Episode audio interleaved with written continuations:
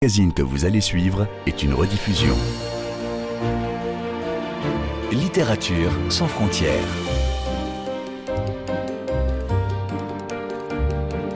Catherine Fruchon-Toussaint. Fanny Renard. Bonjour à toutes et à tous. L'amour, la mer et ces mouvements de va-et-vient des corps qui s'enlacent des vagues qui s'enchassent, cycle de vie et de mort, de jouissance et de souffrance, d'ombre et de lumière, de mystère. Éternel renouvellement et métamorphose incarnés ici dans le roman de notre invité par des femmes et des hommes du XVIIe siècle, musiciens, compositeurs qui interprètent ensemble une partition, mais qui seuls traversent une époque de violence politique, religieuse et pandémique, écho à notre temps. Une fiction en immersion dans un monde à la fois lointain et contemporain qui fait appel à tous nos sens et où la main est notre guide. La main pour caresser, peindre, broder, jouer d'un instrument, jouer aux cartes, aux dés, mais la main aussi pour écrire. Bonjour Pascal Quignard. Bonjour. L'amour, la mer est le titre de votre nouveau roman, paru chez Gallimard, que l'on peut aborder par mille et un rivages, puisque ce sont autant d'îles que d'histoires, mais un texte qui, peut-être, prend sa source dans ce passage, page 358, où un jeu surgit, un jeu JE. Est-ce que vous voulez bien nous lire ce paragraphe, s'il vous plaît, qui commence par Je ne sais pourquoi, j'entends si nettement Je ne sais pourquoi j'entends si nettement, de plus en plus nettement, au fur et à mesure que mes doigts peinent à tenir le tube en bakélite d'un feutre, qu'il se raidit sur le clavier de l'ordinateur la nuit, les roues de la charrette de mon oncle brasseur qui grince dans le petit village de Chaux. Puis j'entends les chevaux qui quittent les pavés qui entourent l'église sur la place. Je les entends qui trébuchent quand ils empruntent la ruelle qui longe la maison de mon enfance dans le pauvre hameau où je passais chaque été entouré de forêts, hanté par elle, dominé par elle, dans la boucle de la Meuse, juste avant que la rivière franchisse la frontière de la Belgique. Il n'y avait pas de voiture, il n'y avait pas de camion-citerne, il n'y avait pas de tracteur. Ce sont des afflux d'odeurs, de feuilles, de foin, de fumier, terre. Comme l'odeur de crottin est différente de celle de la bouse comme une crotte ronde de lapin diffère du bran d'un sanglier. Fumée noire et luisante, aiguillonnée des biches et des cerfs, fiante, verte du coq. Odeur épouvantable du rouleau du chat qu'on aime pourtant plus que tout au monde et qu'il a eu soin de recouvrir de feuilles mortes et crissantes, tant il en est lui-même épouvanté. Les ordures sont des ruines, ce sont des affluents de souvenirs. Merci Pascal Quignard. Si mon intuition de lectrice est juste, est-ce que en effet c'est ici que commence d'une certaine façon le roman? Et si oui, de quelle mémoire, de quel souvenir? Oui, c'est de, de quel souvenir? Je sais que ce livre est né de la disparition, je crois, dès le début de cette épidémie au mois de mars 2000, dans cet épouvantable mois de mars 2020. Mon petit frère est, mort, avec qui je faisais beaucoup de musique quand j'étais enfant et quand j'étais très lié à lui. Et tous les souvenirs, je pense, ont afflué aussi à partir de ce climat assez, assez triste de souvenirs qui sont remontés comme ça dans ma mémoire. Et c'est ça qui m'a guidé. C'est dédié, n'est pas dédié à des souvenirs, c'est dédié à des visages qui ont disparu. Donc une violence euh, d'aujourd'hui. Oui.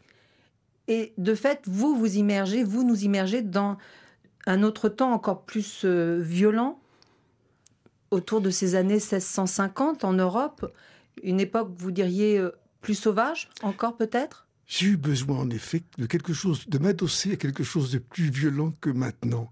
Une anomie plus grande, puisque dans ce cas-là, dans les années 1650, sous la fronde, en France, à Paris, il n'y a plus de gouvernement, le, roi a dû quitter Paris, la cour s'est enfui, les barricades sont partout, il y a l'épidémie de la peste, il y a des guerres de religion qui sont bien plus épouvantables encore que celles que nous avons, que nous connaissons. Et dans le même temps, dans le même temps, c'est le moment de notre histoire où la peinture n'a jamais été aussi belle, Georges de la Tour meurt euh, au début de l'année euh, de l'épidémie de peste à Lunéville. Jacqueline Pascal fiche le camp à Port-Royal-les-Champs. La Rochefoucauld, qui est notre plus grand écrivain, est sur les barricades et se fait blesser à l'œil. Et naît, ce qui est très important pour moi, la musique baroque elle-même dans la suite française que Froberger invente au mois d'août 1652. Vous voyez, en même temps, c'est le pire et c'est le meilleur. Je ne veux pas dire que le pire est, la merveille du monde, mais l'un va avec l'autre peut-être. Le désordre et la création ont peut-être un peu partie Et en effet, dans cette obscurité, ces points de lumière que vous venez de citer, Pascal Quignard, et cette musique, cette musique baroque en particulier de ce XVIIe siècle, mais qu'est-ce que le luth, le clavecin, le théorbe ou la viole vous permettez de dire ici plus que les instruments de notre époque? Bien parce qu'ils en héritent. Ce sont nos aïeux. Il y a quelque chose, comment dire, qui passe du luth. En fait, le luth, pour ceux qui nous écoutent, c'est un peu comme le shamisen ou, les, instruments japonais. C'est des notes toutes frêles. Le luth est passé au clavecin où les notes sont tirées par des becs de corbeau. Et puis ensuite, le clavecin est passé au piano. Nous connaissons le piano, mais il y a ses ancêtres un peu frêles qui sont là comme des, des aïeux. Pour les viols, c'est la même chose, qui sont passés au moment de la Révolution, sont passés au violon et au, au violoncelle, qui sont des instruments que maintenant nous adorons et qui sont des instruments romantiques. Mais il y a quelque chose de sauvage et d'archaïque qui est bon qui est bon, qui est vivifiant par rapport à ce que nous faisons. Il faut conserver et l'extrême passé et l'actualité la plus grande. De toute façon, on ne peut pas, on ne peut pas, comment dire, s'émanciper complètement de ce qui nous ont fait.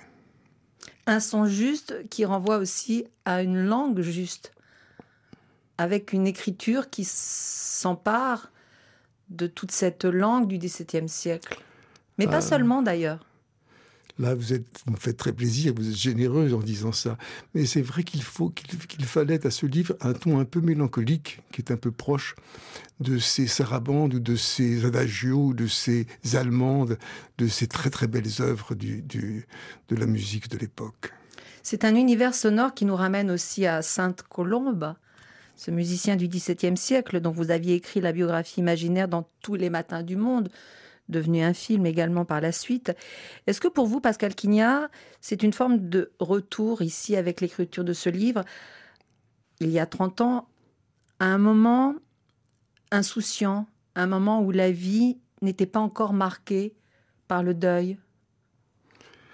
Je ne sais pas si c'est pas plutôt le fait que les personnages comme ça, sur lesquels j'ai écrit, comme Sainte-Colomb, comme Môme le graveur, comme certains d'entre eux, comme Marie Edel, qui était follement amoureuse de lui, n'ont pas cherché à terminer leur jour auprès de moi.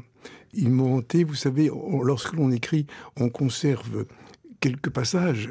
On a imaginé toutes les vies entières des personnages, bien sûr, mais on n'en conserve que quelques passages pour les introduire dans l'intrigue que l'on écrit. Et il reste comme ça sur le carreau, il reste comme ça en attente des visions et des, et des, amours, des tristesses dont on ne s'est pas servi. Ces personnages, Sainte-Colombe ou Marie-Edel ou, ou Môme le graveur, ont ailé quelque chose en moi. Comme une boucle ou comme un cycle? Oui, peut-être comme une boucle. Peut-être comme une boucle, comme les boucles de la Meuse, puisqu'on vient de parler de, de chaud, comme les boucles que font les, les, les, fleuves ne vont pas directement à la mer. Ils font, en effet, ils font des boucles. Et vous-même qui êtes musicien, Pascal Quignard, cette musique baroque, vous l'interprétez? Je l'interprétais. J'ai toujours travaillé aussi avec beaucoup de musiciens euh, contemporains, contemporains que j'aime infiniment, Suzanne Giraud, Aline Piboul, enfin des, de merveilleux écrivains, euh, musiciens, compositeurs, je veux dire. Je l'interprète, mais je vous avouerai que je m'autorise maintenant à modifier toutes ces pièces. Je n'en conserve que, je les simplifie, je n'en conserve que ce qui m'émeut le plus. Je n'oserais jamais le, faire entendre à qui que ce soit, mais le soir, quand la journée est un peu finie, après avoir pris le thé, j'aime bien me mettre. Je ne suis plus capable de jouer du violon du violoncelle, mais, mais musculairement, je veux dire, mais je me mets au piano et j'interprète des versions euh, extraordinairement purifiées de ce que je préfère. Et Froberger, ce musicien qui a réellement existé qui est un des personnages de votre roman, Pascal Quignard. Qu'est-ce qu'il représente pour vous? Est-ce qu'il y a chez lui quelque chose de la rupture ou d'un renouveau qui s'annonce dans la musique? D'un renouveau certainement, mais c'est surtout qu'il est très singulier, très singulier, et pour l'époque, et maintenant pour nous-mêmes aussi. Il reste un peu un mystère. C'est un compositeur de la cour de Vienne qui a parcouru l'Europe entière, vraiment entière, en pleine période de guerre de religion, de guerre de, guerre de 30 ans, ce qui était extraordinairement courageux. Et alors, à chaque fois qu'il lui arrivait quelque chose de, de, de bouleversant, que des pirates l'enlevaient, ou bien qu'il se faisait voler dans la forêt de, dans la forêt belge par des Espagnols, ou bien lorsque quelqu'un tombait de l'escalier, comme le pauvre euh, Blanche Roche à Paris, à chaque fois qu'il lui arrivait quelque chose, il écrivait un morceau qui racontait sa vie. C'est quelque chose de très rare chez les musiciens. Il y a ça, bien sûr, merveilleusement chez Chopin, mais c'est plus distant. Tandis que là, il racontait sa vie sous forme de musique. Et il ne voulait, alors là c'est un autre mystère, il ne voulait à aucun prix qu'on copie sa musique et qu'on la publie. Il a écrit des lettres, et surtout la personne qui s'occupait de lui, qui était la princesse Sibylle de Furtenberg, après sa mort, a écrit des lettres à ceux qui voulaient des copies de ses œuvres en disant non, je veux bien que vous veniez dans mon château de Héricourt. Je vous les jouerai, mais mon maître m'a ordonné de ne jamais donner ce qu'il avait écrit. Et ça, pour moi, c'est aussi un mystère. À qui s'adressait-il? De cette question, nous reparlerons dans un instant, si vous voulez bien, euh, Pascal Quignard, de même que nous allons entrer un peu plus dans ce roman et parler en particulier de Tuline et Athènes. Cette femme et cet homme qui s'aiment, qui se séparent, qui s'aiment à nouveau. Ces deux êtres euh, de fiction qui côtoient donc euh, Froberger dont ici vous citez plusieurs pièces. Laquelle aimeriez-vous qu'on écoute ensemble maintenant? Soit Lamentation sur ma mort, qui est une très belle pièce, soit le tombeau de ce pauvre Blanche Roche qui tombe dans l'escalier de sa maison, rue des Bons Enfants à Paris. Et dans quelle version? Dans la version de Pierre Gallon.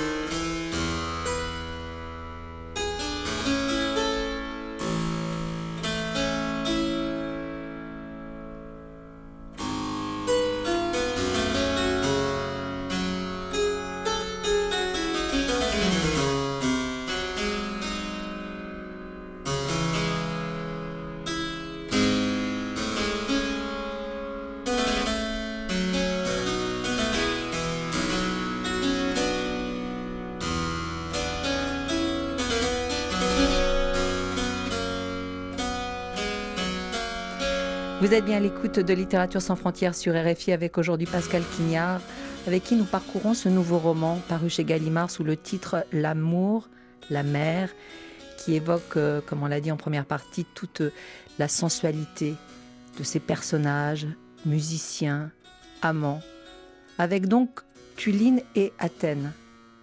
Elle est violiste, il est compositeur, ils s'aiment, ils se quittent, ils s'aiment à nouveau, se quittent encore.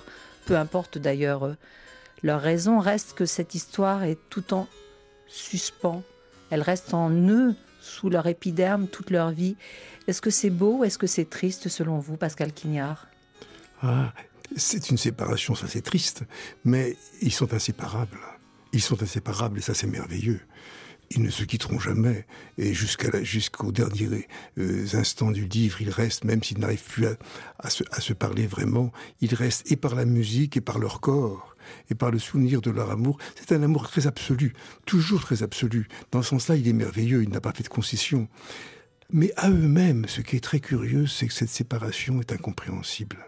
Ils n'arrivent pas très bien à comprendre eux-mêmes les raisons qui font qu'ils s'approchent ou qu'ils se détournent. C'est très, c'est un thème qui m'a, qui m'a beaucoup troublé et que je crois très, très juste.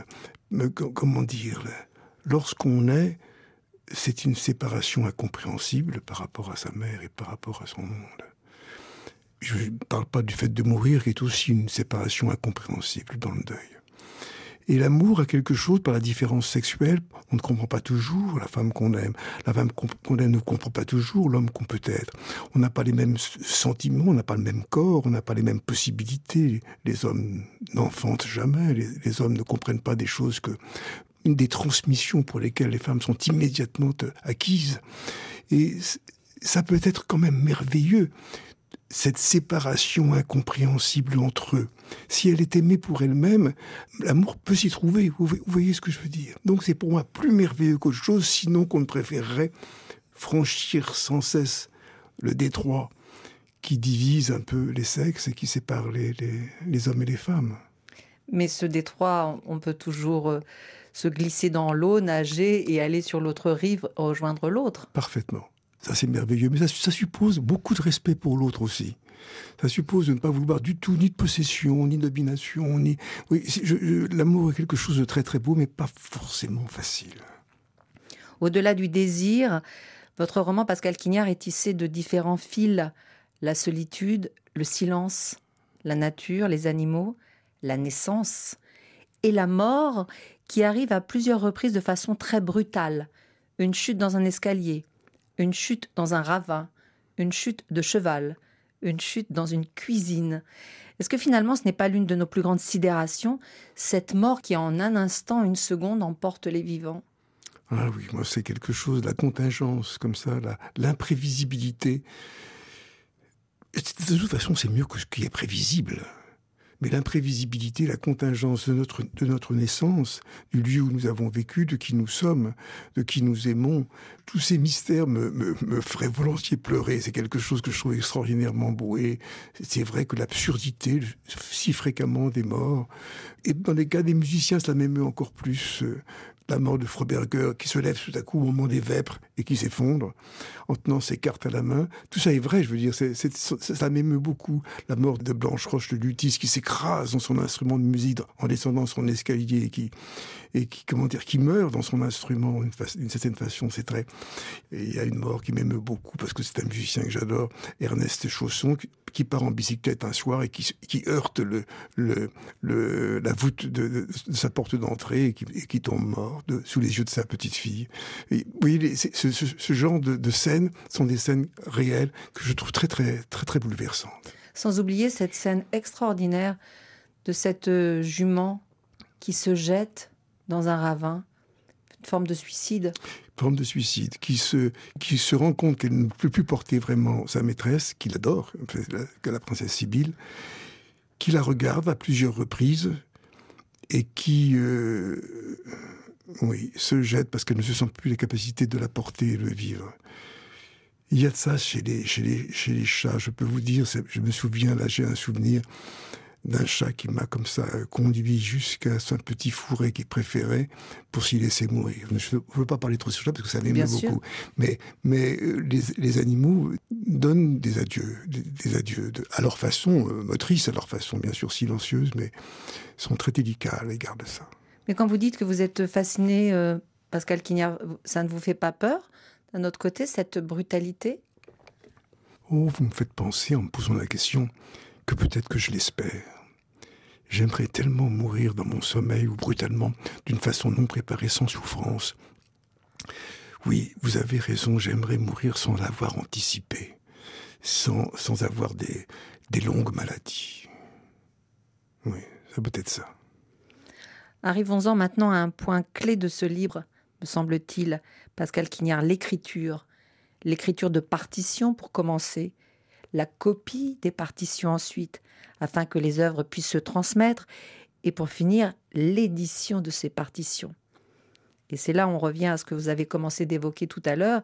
Votre personnage, Atten, tout comme Froberger, donc, qui ne le voulait pas, ne souhaite pas être publié. Bien entendu, il s'agit d'un mystère qu'on ne peut pas expliquer, mais néanmoins, est-ce que vous y avez trouvé quelques traces de compréhension, Pascal Quignard? Atten ne veut pas seulement pas publier comme Froberger, il ne veut pas jouer, il ne veut pas être soumis au jugement d'autrui, il est quelqu'un de très vulnérable, il ne supporte pas qu'on juge ce qu'il fait, il ne supporte pas les critiques et il préfère dans ce cas-là se soustraire à la possibilité d'être critiqué. C'est des choses que je crois qui peuvent arriver. Il y a des gens très sensibles. J'ai toujours pensé qu'il y avait des musiciens qui n'ont jamais, qui incapables de se montrer en public incapables d'empêcher que leurs doigts tremblent quand ils s'approcheraient du clavier d'un piano, et qui pourtant, quand ils sont seuls, jouent merveilleusement. Ce thème-là, oui, je, me touche. Les œuvres qui restent, restent pas. Le journal intime, merveilleux, et qu'on brûle à la fin de ses jours, parce qu'on ne veut le donner à personne. Ce sont des, gestes qui me paraissent... Euh, et il y a des exemples, il y a des exemples. Euh, Talmand des Réaux, par exemple, pour le XVIIe siècle, a noté toutes les historiettes de l'époque mais n'a jamais songé à les publier. Bien sûr, c'est par pur hasard et par pure chance qu'on a mis la main dessus. Est-ce que vous, vous avez eu la tentation de ne pas vouloir publier ce que vous aviez écrit, Pascal Quignard? Ah, il y a des choses que j'ai écrites et que je ne veux pas qu'elles soient publiées, bien sûr. C'est très curieux, cette façon de parler. À quoi ça s'adresse au juste, là? L'exemple le plus beau, je trouve que parmi les oiseaux, le rouge-gorge et le rossignol qui attendent l'obscurité la plus complète, qui attendent que tous les congénères aient fait silence dans la nuit. Et lorsque le silence est trop grand, tout à coup, alors qu'ils ont 30 grammes et qu'ils sont minuscules, ils lancent un chant merveilleux de, de toute leur force. Pourquoi À qui s'est adressé ce chant dans le noir, dans la nuit, qui résonne dans le milieu magnifiquement, mais à qui s'est adressé? Je pense que l'art est peut-être inadressé. Bien sûr, ensuite, lorsqu'on l'adresse, on, prend un soin pour ceux qui nous lisent et pour, et, pour ceux qui nous écoutent. Mais le mouvement qui porte ça, la, vague de la marée, si on peut dire, elle est inadressée. En même temps, ce qui est magnifique, c'est que c'est l'éloge de l'éphémère aussi, de la beauté de l'art qui n'a pas de raison d'être, juste d'exister. Mais en même temps, c'est aussi faire le choix de l'oubli. Par exemple, Pascal Quignard, vous l'écrivez, on oublie les noms, les prénoms de ceux que l'on aimait Est-ce que justement la publication et l'écriture ne sont pas là pour ne pas oublier? Peut-être. Pour les émotions, vous avez raison. Pour les noms aussi, là, vous avez raison aussi. C'est difficile, c'est difficile. Parce que c'est beau aussi de laisser perdre. On ne peut pas non plus faire des musées de tout, on ne peut pas tout conserver non plus. Il faut laisser ce tri aussi se faire.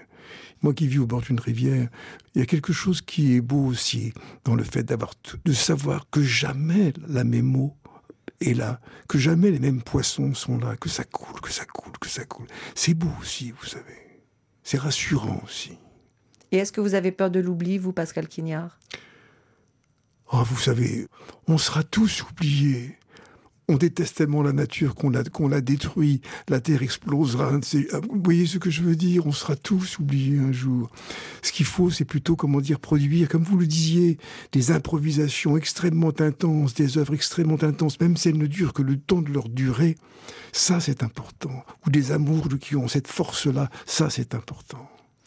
Je m'arrête sur ce mot improvisation, en effet, qui n'a pas été encore évoqué depuis le début de cet entretien on voit euh, que Froberger, justement, lui, il aime improviser, il aime euh, être virtuose dans cette euh, liberté. Dans l'écriture, vous, Pascal Quignard, est-ce que vous improvisez également? Le problème, c'est que, comme on se relit on ne peut pas improviser puisqu'on retravaille sans cesse.